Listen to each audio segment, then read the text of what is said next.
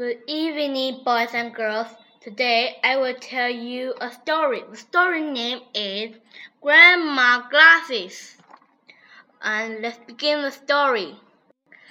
Grandma lost her glasses.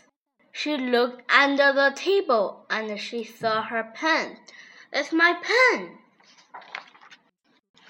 Grandpa came to help.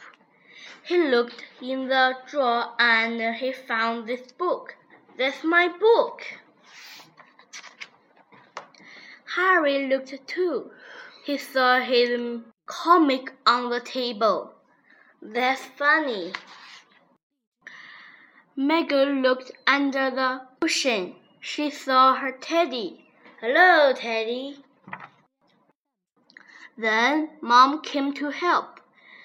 She looked behind the curtain. She found Meg's shoe. It's your lost shoe. Scrape came to help too. He looked under the sofa and he saw this bone. Crunch, crunch. Everyone looked and looked. They saw lots of things, but no glasses. Then Harry said, I can see Grandma glasses. They are on her head. Look, they end. And we should put away of our things. Goodbye. Thank you for the listen. See you next time.